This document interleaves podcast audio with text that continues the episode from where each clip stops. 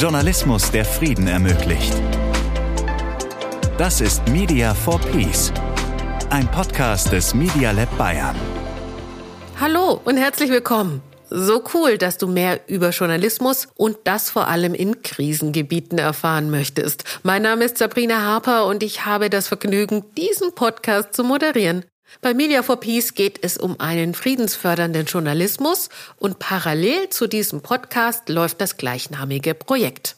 Elf Medienschaffende aus dem Libanon, Afghanistan, Deutschland und Südamerika versuchen während des Projekts ein Produkt zu entwickeln, das einen friedensfördernden Journalismus vorantreibt. Ja, aber was bedeutet denn das konkret? Häufig kann man sich darunter nicht so richtig was vorstellen, Andersrum aber schon. Probieren wir es mal so. Wir kennen das, glaube ich, alle. Aufpeitschende Artikel, kontroverse Aussagen, eine Seite gegen die andere. So funktioniert das doch meistens in den Medien. Wie wäre es aber, wenn man statt die gegen uns eher sagen würde, es gibt viele Ansichten, lasst uns die doch mal vereinen. Klingt ganz anders, oder? Und dieses Lass uns die doch mal vereinen, das wäre friedensfördernd. Die elf Leute aus dem Projekt, die nenne ich übrigens gern die Media for Peace Fellows und die suchen genau nach so etwas, nach dialogfördernden Formaten und Tools. Damit das gelingt, haben die Fellows in den letzten Wochen Kriterien untersucht, die in so ein friedensförderndes Format einfließen. Und zwei wichtige Aspekte dabei sind Transparenz und Datenlage. Warum die zwei Dinge so wichtig sind, das haben mir die Fellows Radka und Ellie erklärt. Media for Peace. Insights. Hi Radka. Hi Ellie. Welcome to the show. Today I want to talk with you about transparency in journalism, especially in conflict zones. But before we start, can you each introduce yourselves and tell us a bit about your backgrounds and experiences? Sure. Hi, Sabrina. Thanks for having us. Uh, my name is Radka. I come from Czech Republic but uh, I have had the privilege of living and working in a couple of uh, what you might call post-conflict countries, such as Bosnia and Herzegovina and Lebanon, one of our case country studies. And um, my professional background is, um, well, a bit complicated, uh, which I think is a great fit for this program. So I am a public policy professional with background in international development, youth capacity building, innovation, and data analysis. Hello, Sabrina. Thanks for having me today. So I'm Elie coming from Lebanon. My professional background for the last five years, I was working with different businesses as software engineer and system architect, empowering them with technologies, building their solutions and helping them transmitting into the digital era. I'm happy to be in this program, bringing my technological uh, expertise to help journalists around the world. I'm happy to have you with us too.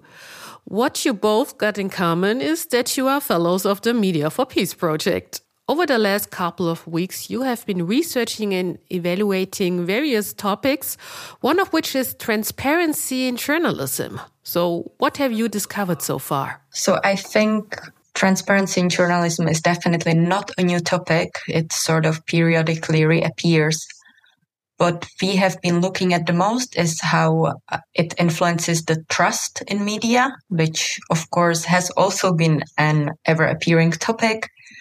And we've been looking at how different media outlets are dealing with these requests from uh, audiences, which for me personally, I think is taking a bit different flavor, one could say, compared to previous because of the closeness that audiences got used to from social media with you know the world of influencers you kind of build this personal relationship with those people and you feel like you are part of their lives whereas with media there always has been felt this distance between the journalists and their audiences.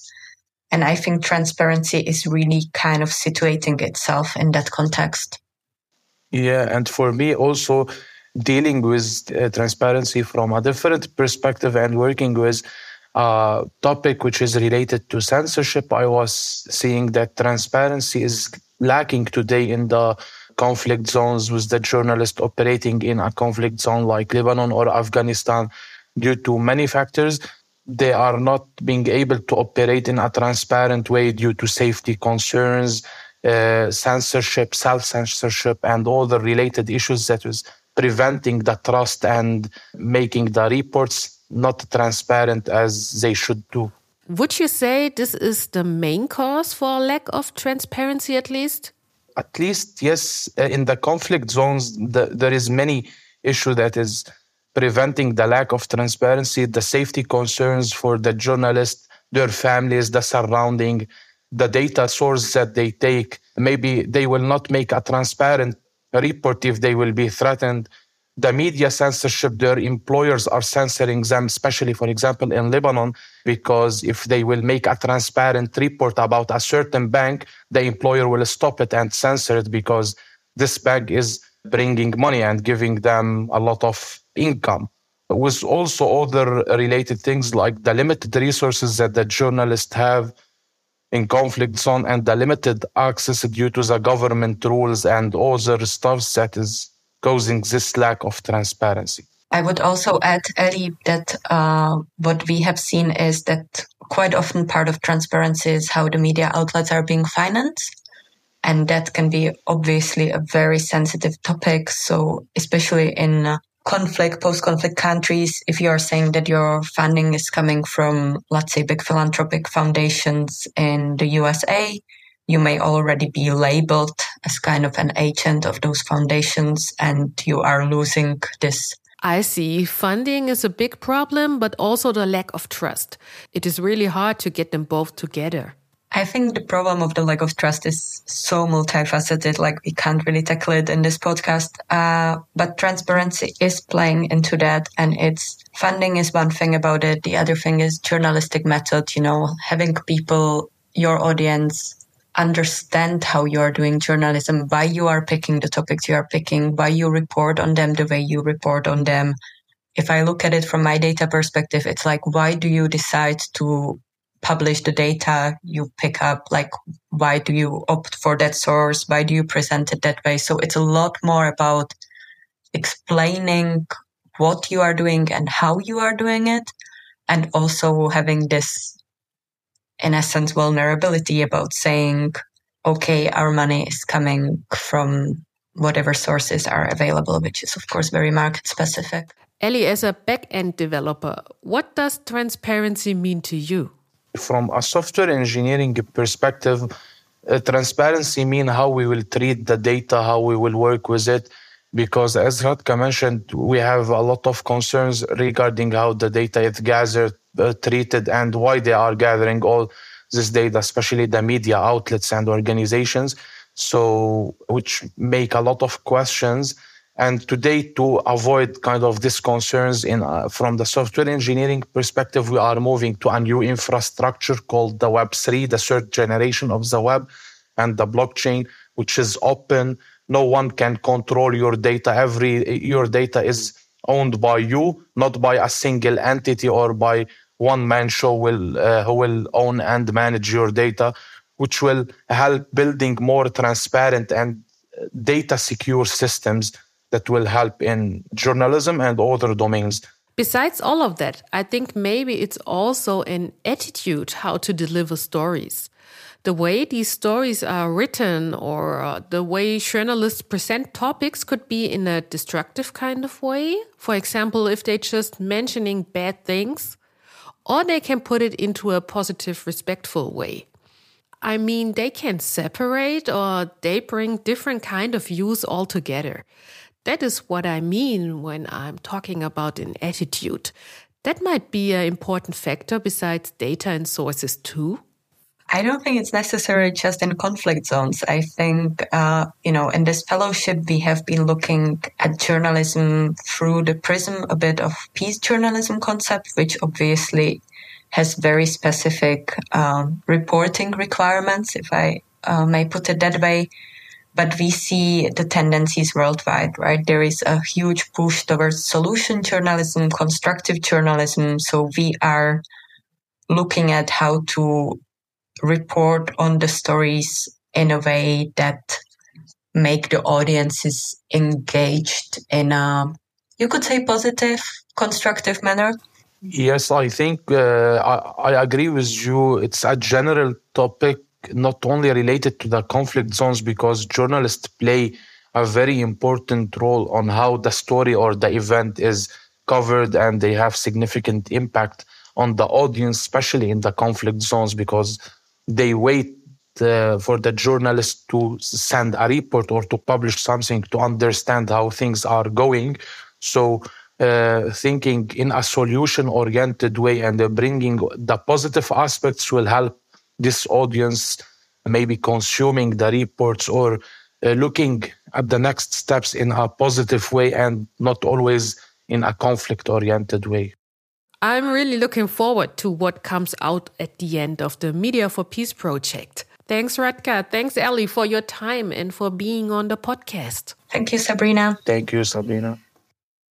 Transparenz schafft also Vertrauen, Daten und Quellenangaben stärken die Objektivität und ein wertschätzender Ton macht den Journalismus einfach gehaltvoller. Doch wie sieht das jetzt in der Praxis aus? Media for Peace fokussiert sich ja unter anderem zunächst auf die Post-Conflict-Zone Libanon. Dort habe ich vor einiger Zeit jemanden aus einem kleinen Medienunternehmen kennengelernt, das genau diese Grundprinzipien verfolgt. Es heißt Nackt Politics und dort arbeitet Anthony Barakat. Und ich wäre ja nicht die Sabrina, wenn ich nicht nachgefragt hätte. Media for Peace. Ganz nah dran. Hello, Antoni. It's so nice to have you on this podcast. Where are you right now? Hello, Sabrina. Thank you for having me. I am talking to you right now from Beirut, from the Lebanese capital. So, you are working for Naqd Politics in Beirut. That's a so called alternative media outlet. Could you please explain what's the difference between an alternative media outlet and a so called traditional media outlet? Yes, I am the co-founder of Naqd uh, media outlet. Uh, it's based in Beirut and we cover news from all over the Middle East and the Arab region. Actually, alternative media outlets are typically smaller and more independent media outlets and they are a bit not as well funded as the traditional media outlet. So they often offer a different perspective on news and events with a focus on issues and stories that are often overlooked or maybe ignored by mainstream media.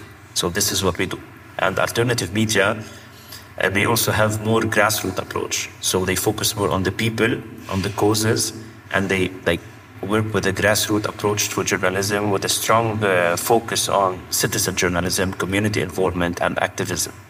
So basically, uh, alternative media outlets are media outlets that are independent. This is the most important thing to focus on uh, traditional media outlets, on the other hand, are usually larger and more established with uh, greater resources, mainly from, sorry, but this is the truth, uh, political money. So this is something we don't have and we don't want to, luckily.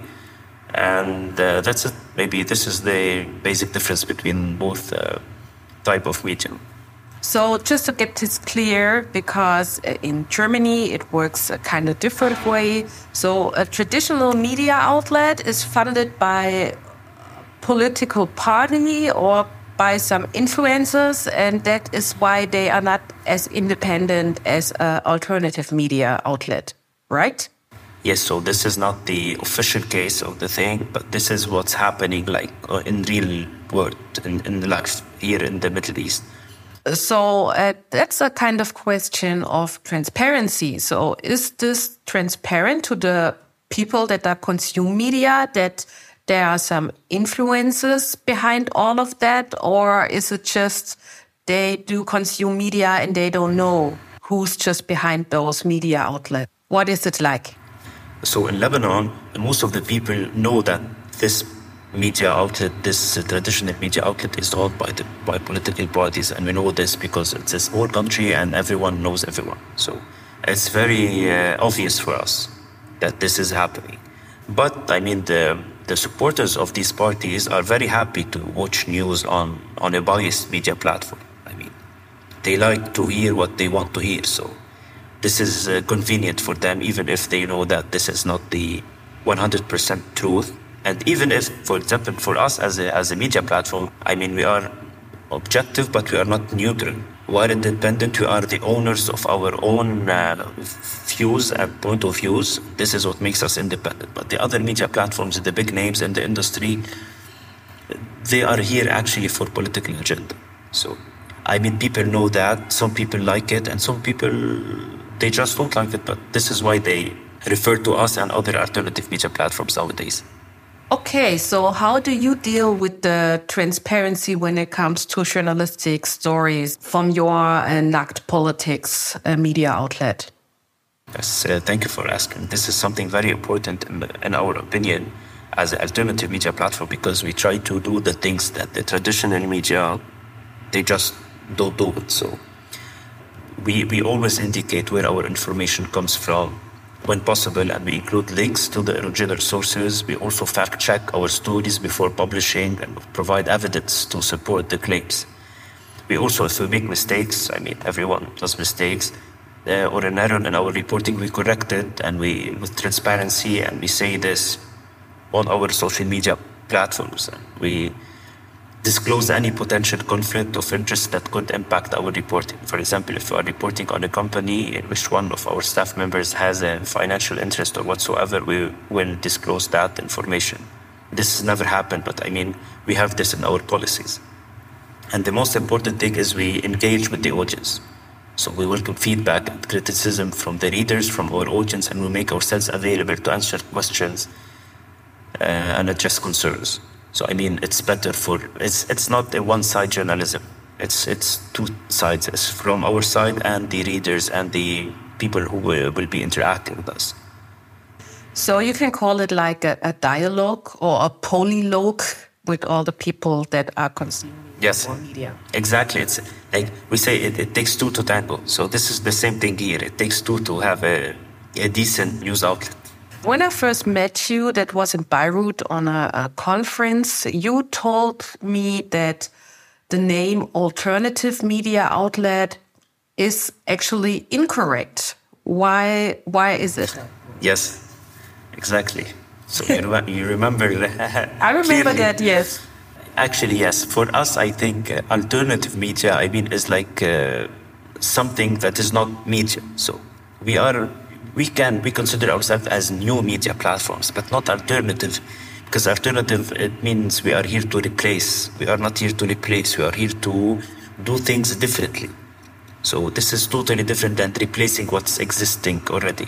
So this is why I prefer not to call it alternative media platform, but a new way of producing media and working in the media field as an independent media platform and not as alternative, but as new independent media platform. So this is for us, I guess it's the the best uh, name is like uh, the best tag you mean to to to present ourselves. And I think this is something that uh, most of media platforms, uh, the new media platforms share together.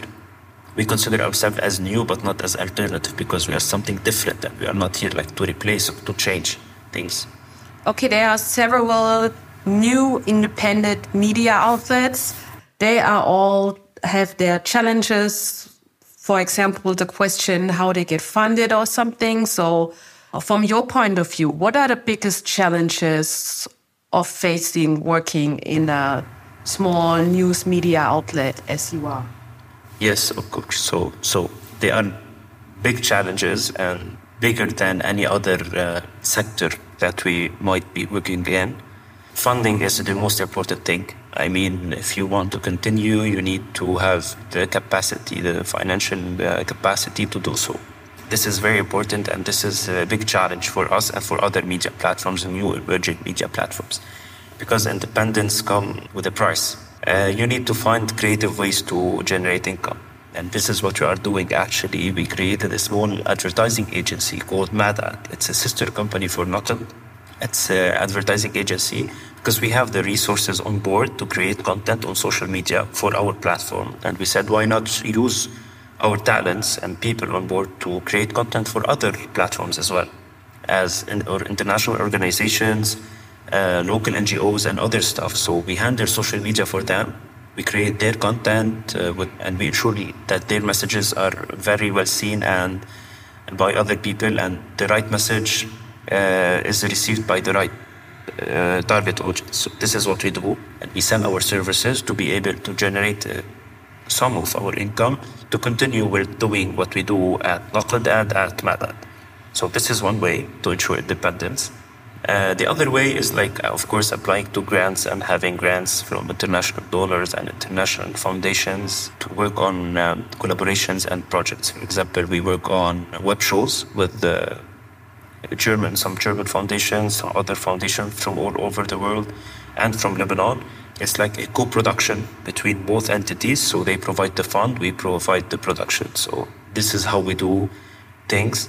But I mean, for the long run, we need like to dig deeper and find more uh, sustainable solutions. But for the time being, this is what we are doing. What do you think do small media outlets need to continue their work, except the funding? Are there some structural things that you need, or is it really dangerous to work as a journalist and you need to be protected? Or what's important for you on the ground to continue your work? What's more important here is the access to information. So we have lack to access to important information, although we have a law that was uh, uh, voted like three years ago that every media outlet has the right to access to any information and government information that they want. But the law is very uh, tricky, so you need like to apply before and then to pay for what you want. And the amount that you need to pay are very huge. So they did this just to ensure that their media outlets are the only ones capable of paying. So so this is very tricky. We try to find other ways. We try to ask our friends and our people in the government and other stuff like i mean our connections. And we want to know what's happening and they try to avoid this. So this is one challenge access to information. Security is another challenge of course. Uh, it's not as important as the first one yet, but I mean, uh, security concerns are uh, rising day after day. I mean, we used to be kind of a free country in the standards of what's free is in this region. I mean, the situation sadly is getting worse because of the economic crisis and other stuff. So people are trying to close these doors in front of people and in front of, of media outlets. So these are, I mean, competition is a bit uh, is an important challenge as well, but this is normal and this is like the good challenge. Competition helps you, I mean, create better stuff and be more creative. Okay, you said that it's really difficult to get to some informations and then you have to call your personal contacts so I guess it's also very hard to verify informations if there's no official institution that gives you the information. Uh, yes, this is very true.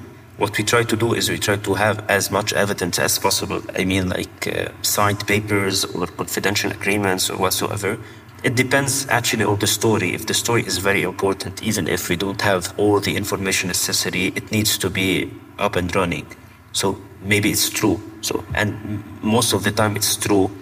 I mean, a, if you spend like a lot of time and, and, and working in this field, you know, like the, if the story will have something in it as fishy or it's true. So, and people need to hear this, even if they don't let us have all the files and all the uh, proof that we that we want. But I mean, sometimes we, we we try and we succeed, and other times we don't. But we post the stuff and maybe after other media platforms post it as well and then uh, the public opinion will start talking about it and then we start receiving proof about this so this is what we are doing okay so how many people are working at naqd politics we are actually five people full-timers in, in the office but we have more than 20 volunteers from journalists journalist students and political science students and law and economic science graduates from different universities and from different areas in Lebanon because we want to all the areas and all the differences in Lebanon to be represented in our team. So have people not just only from Beirut, the capital, but from the rural areas as well, because they have different problems that we face here. So yeah, this is mainly our team. And I would like to say a big thank you to each and every one of them because they are doing exceptional jobs and a small family, actually a big family. Okay, I want to say thank you too, and I hope next time that we talk, there will be like 10 or 15 people that work for NAC well, I politics. Hope so. I hope so. It, it always depends on the funding, actually. I hope so. Uh, so I, I, wish you all the best, and thanks for your time for uh, giving us an insight in a real I call it now a so-called alternative uh, news outlet. yes, thank you so much, Sabrina, for having uh, having me and having our platform uh, as your guest. I hope to see you soon in Beirut or and anywhere in the world. So let's hope we meet again. Es passiert also viel in Beirut, der Hauptstadt im Libanon. Ein Wandel der Medien zeichnet sich ab. Es ist zwar noch der Anfang, aber ich sehe das schon kommen. Wer übrigens mehr zu der Thematik von traditionellen und sogenannten Alternative Media Outlets wissen möchte, dem empfehle ich die Folge 2 von diesem Podcast zum Thema konstruktiven Journalismus. Dort sind wir auf die Folgen von diesen Media Outlets eingegangen. Das war's dann auch schon von mir für den Moment. Die nächste Folge erscheint wie gewohnt in 14 Tagen. Mehr Infos zu Media for Peace findest du auf media-lab.de slash de slash media for peace. Ist ein bisschen kompliziert, deswegen habe ich es dir auch nochmal in die Show Notes gepackt. Ich wünsche dir was und ich hoffe doch, wir hören uns bald wieder. Media for Peace, der Podcast für friedensorientierten Journalismus. Eine Produktion des Media Lab Bayern. Media for Peace ist eine Kooperation mit dem DTEC BW, Zentrum für Digitalisierungs- und Technologieforschung der Bundeswehr und der Universität der Bundeswehr München.